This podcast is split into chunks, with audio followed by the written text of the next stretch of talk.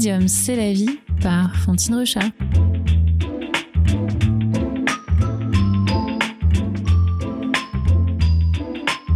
Bah, habiter le monde, c'est l'aimer. Et c'est l'accepter. Et c'est accepter euh, ce que vous avez décidé d'être.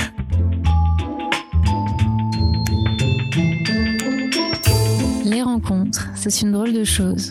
On ne sait jamais vraiment comment elles se tissent, comment elles se produisent réellement, à cet instant précis. Mais ça arrive. Et parfois c'est évident, on se connaît déjà. Il m'a été donné de rencontrer Yagel Didier, l'œil vif, le geste assuré, un sourire chaleureux, une dame d'un certain âge, mais qui vous redonnerait bon nombre d'années à vivre avec son énergie débordante. J'ai bien eu l'impression de me trouver en présence d'un soleil tellement il fait bon d'être près d'elle. C'est une rencontre infiniment romanesque, parce que Yagel n'a pas tout à fait la même façon de vivre sa vie que vous et moi. Elle est voyante. Je dois bien vous avouer qu'avant, rien que ce terme me mettait extrêmement mal à l'aise. Mais voilà, c'était l'une des rencontres les plus fascinantes de ma vie. Il y a quelques temps, Yagel m'a reçu chez elle, à Paris, et un tapis avec écrit Magic Home m'a souhaité la bienvenue. J'étais arrivée.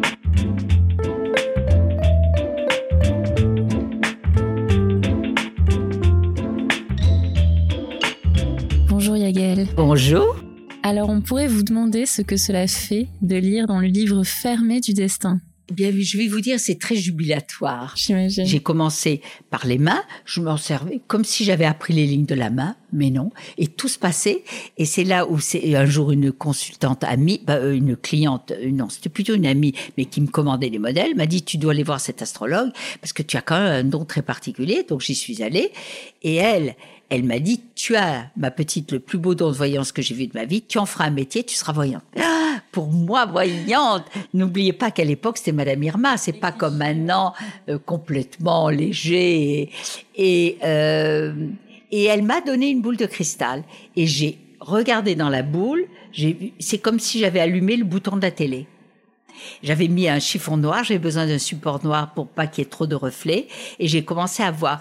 Puis après, ça s'est développé. J'ai trouvé un jeu de cartes que j'avais découpé dans ce jeu, dans un vieux L de 63. Vous imaginez un peu ça Alors moi, après, j'en ai créé un, et ça, c'est moi qui l'ai. Personne s'en sert, il y a que moi, et je l'ai, je l'ai apprivoisé. Les cartes me parlent.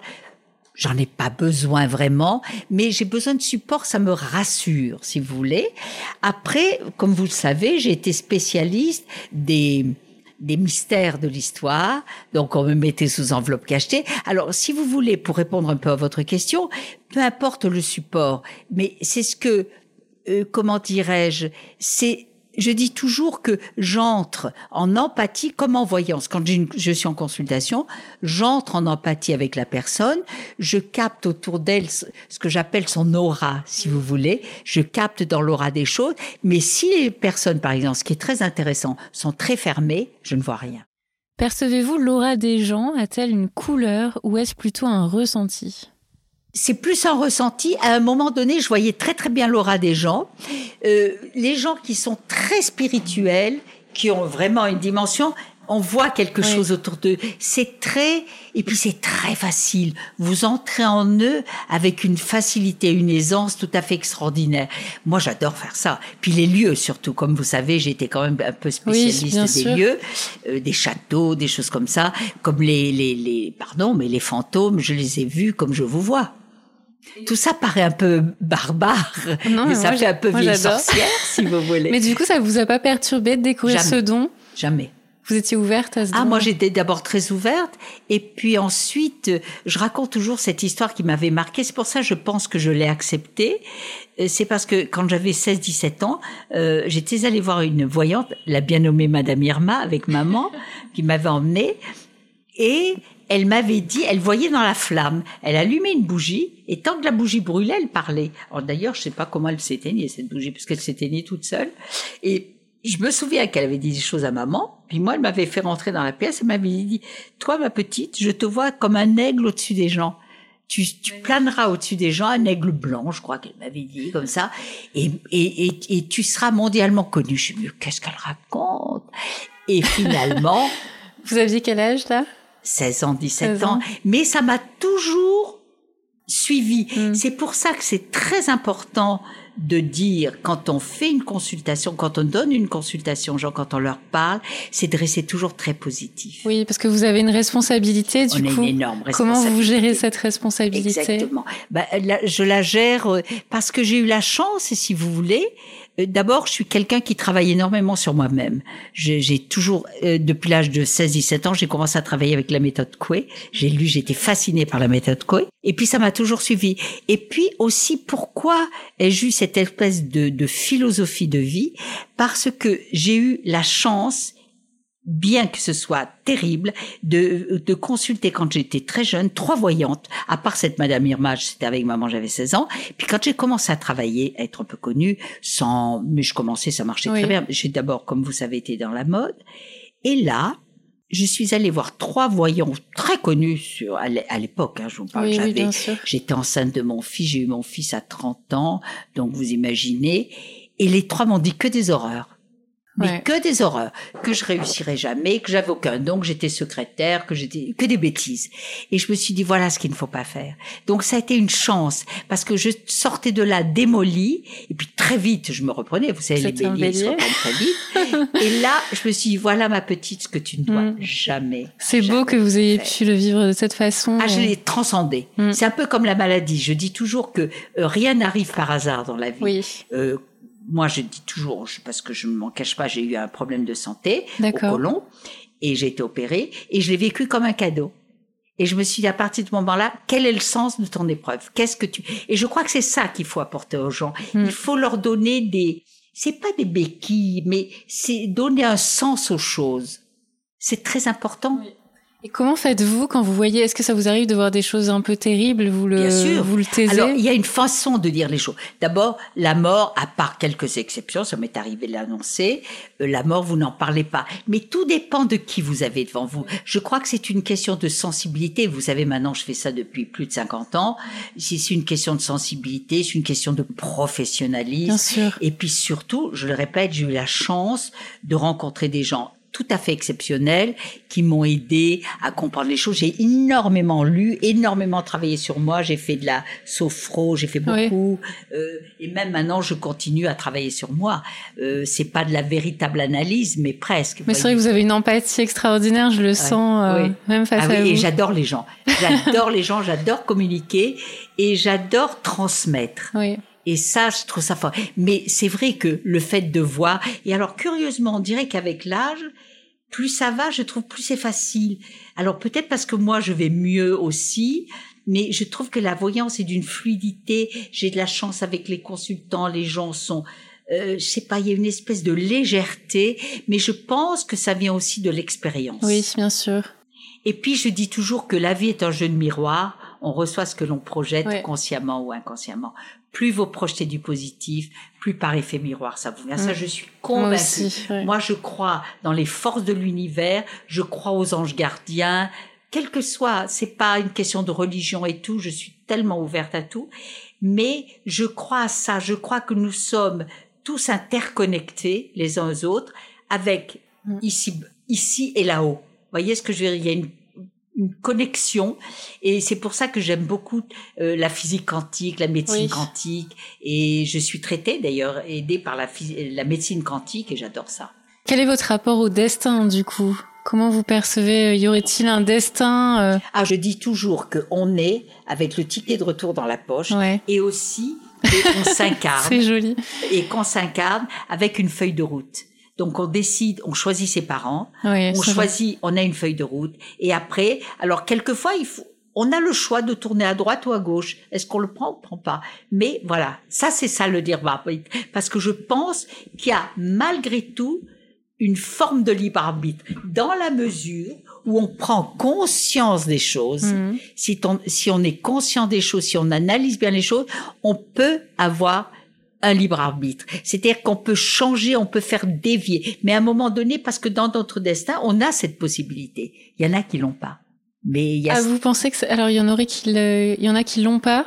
C'est-à-dire qu'il y en a qui l'ont pas, c'est-à-dire qu'il y en a qui ne voient pas ça. Oui, parce que c'est une histoire d'ouverture. Voilà. Et ça fait quoi de guider les autres alors? Parce que vous avez, on a parlé de votre responsabilité, mais du coup, vous avez aussi voilà la possibilité d'ouvrir un petit peu le champ des possibles pour quelqu'un. Bah, c'est merveilleux. Et je vais vous dire, on le sait quand les gens vous appellent et vous dites et ou reviennent et vous dites, me disait c'est formidable, vous avez vu ça, ça, ça et ça, mais c'est d'un bonheur, c'est jubilatoire. Ouais. Mais il faut toujours rester humble parce que moi j'ai toujours beaucoup d'humilité par rapport à ça parce que j'ai toujours je peux me tromper. Donc sois humble et reçois ces compliments comme un cadeau mais qui te permettent d'avancer encore, d'être encore plus d'essayer d'être encore plus performante. Vous voyez ce que je veux dire? C'est ça que vous le faites encore en fait aujourd'hui. Ah, oui. Et je dois vous honorez votre don de cette façon. Voilà. La place de la rencontre dans une vie, c'est déterminant selon vous? Ah ben oui, mais ça dépend des rencontres. Oui, bien sûr. Vous avez la rencontre positive, la rencontre négative, mais elle n'est jamais là par hasard. Oui. Elle est toujours là pour vous faire évoluer dans un sens comme dans un autre. Il y a les bonnes rencontres, mm. merveilleux. Moi, je trouve que mon mari, c'est une rencontre magnifique. Et puis, vous avez la rencontre de, de, de, de d'histoire, mais vous devez le vivre. Et du coup, vous voyez l'avenir, mais pas le passé. Enfin, je veux dire. Ah, je peux très très bien ah voir le passé, mais pas toujours. Ça, c'est plus difficile. Et je dirais que c'est pas ma spécialité, mais ça m'est arrivé de dire à quelqu'un, c'est marrant. J'ai un copain d'ailleurs que j'adore. Eh ben, c'est marrant sans savoir. Je lui dis, vous êtes un ancien alchimiste et tout ça. Il est, lui, j'ai vu son passé d'une façon, il a des dons lui aussi. Il fait très très bien les cartes. Il a des flashs comme ça. C'est pas son métier du tout. Mais je pense que c'est un vraiment, il est habité. C'est une ouverture, vous pensez, de même euh, de l'aura, enfin de... Oui, oui, il y a, y a. Alors moi, j'avais été testée euh, par euh, plusieurs, par plusieurs personnes, dont un médecin qui travaillait beaucoup sur la médiumnité, qui était fasciné par ça et qui m'avait mis. Oh, j'ai été testée plusieurs fois, on m'avait mis des électrodes sur la tête, on m'avait, j'avais l'air de je sais pas quoi, d'un extraterrestre. Et euh, on avait vu que mon cerveau droit et mon cerveau gauche, lorsque je suis en voyance, fonctionnent en même temps. Ah, c'est intéressant, oui. Et parce qu'il avait cherché, et après il m'avait fait, euh, il m'avait mis des tubes, des machins, avec ces appareils très sophistiqués, et j'avais vraiment le, le, le, le, le truc de la voyance pure.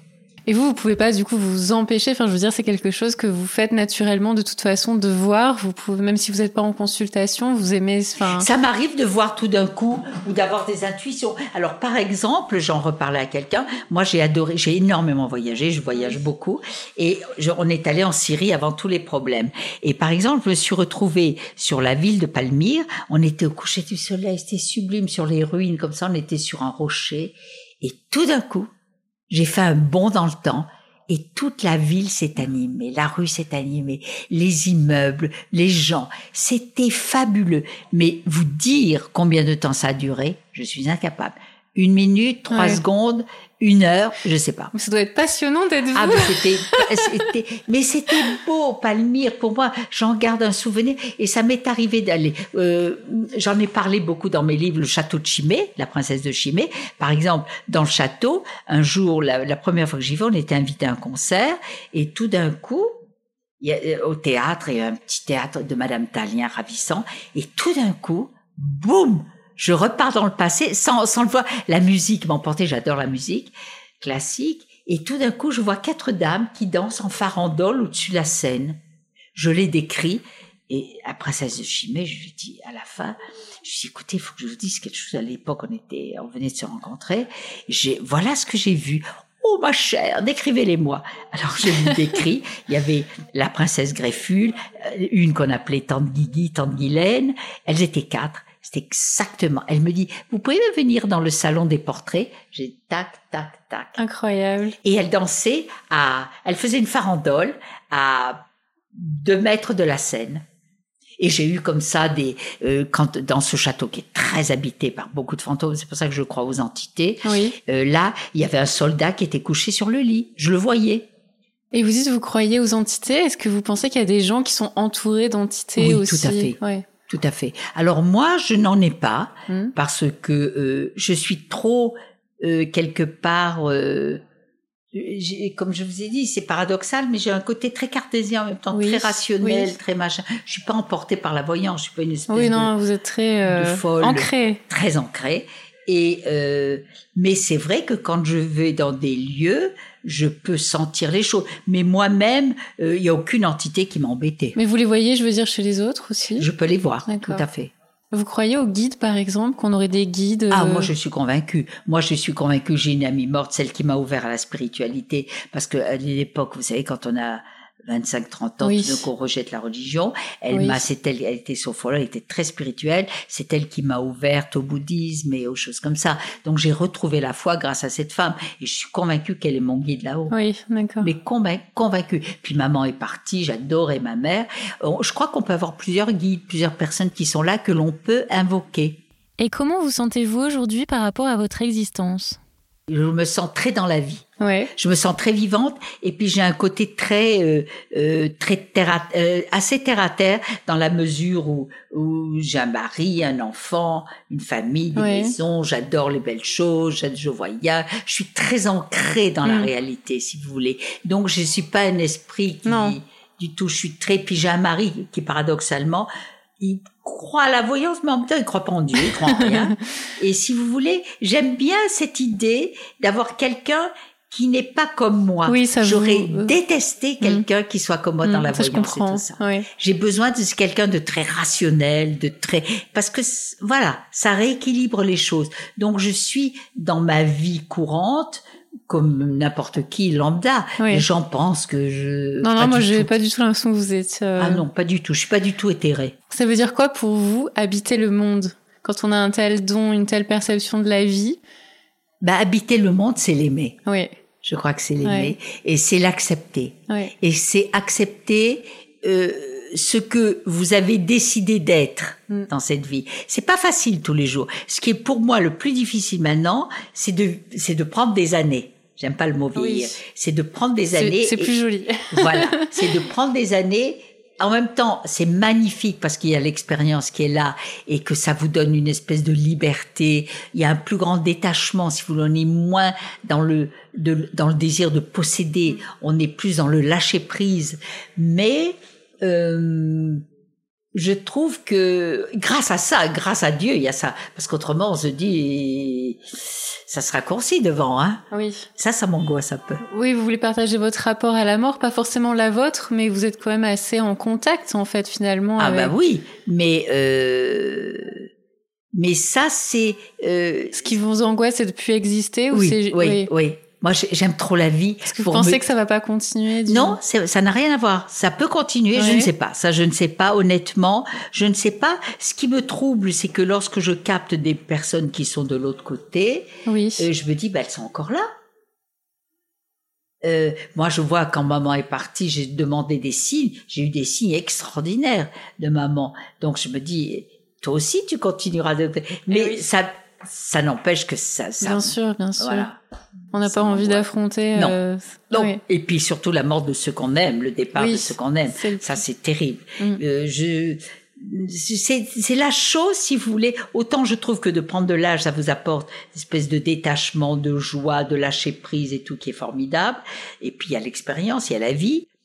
Mais d'un autre côté, on se dit ça se rapproche. Et ça, pour moi, c'est un peu dur à affronter. J'aime tellement la vie. Mais franchement, quand je vous regarde, euh, je peux pas croire que ça s'arrête.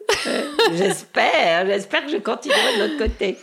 Quel est votre rapport à l'accomplissement de soi? Vous vous sentez accomplie en tant que femme? Vous, vous croyez en la vocation, par exemple?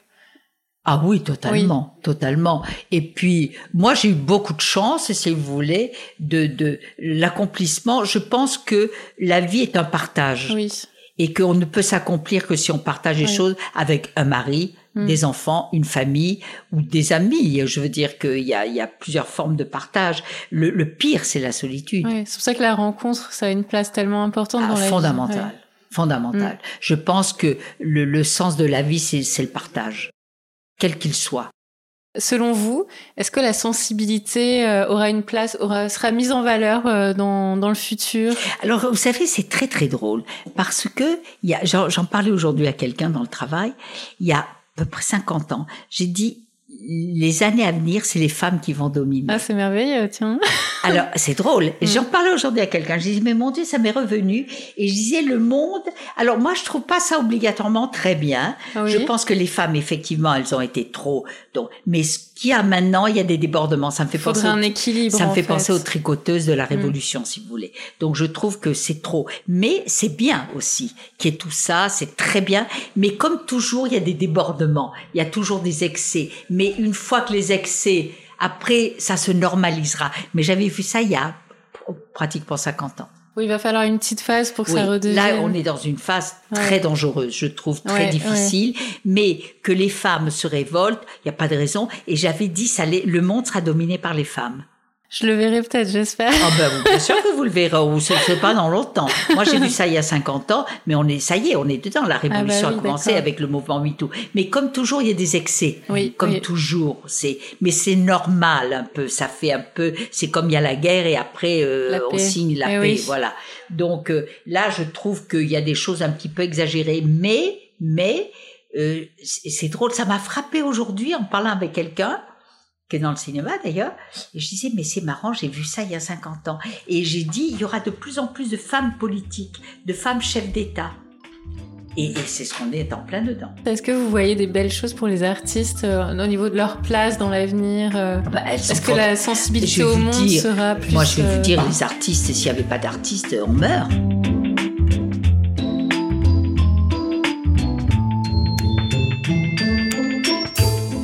Remercie chaleureusement pour votre écoute et si cet épisode vous a plu, n'hésitez pas à le partager autour de vous.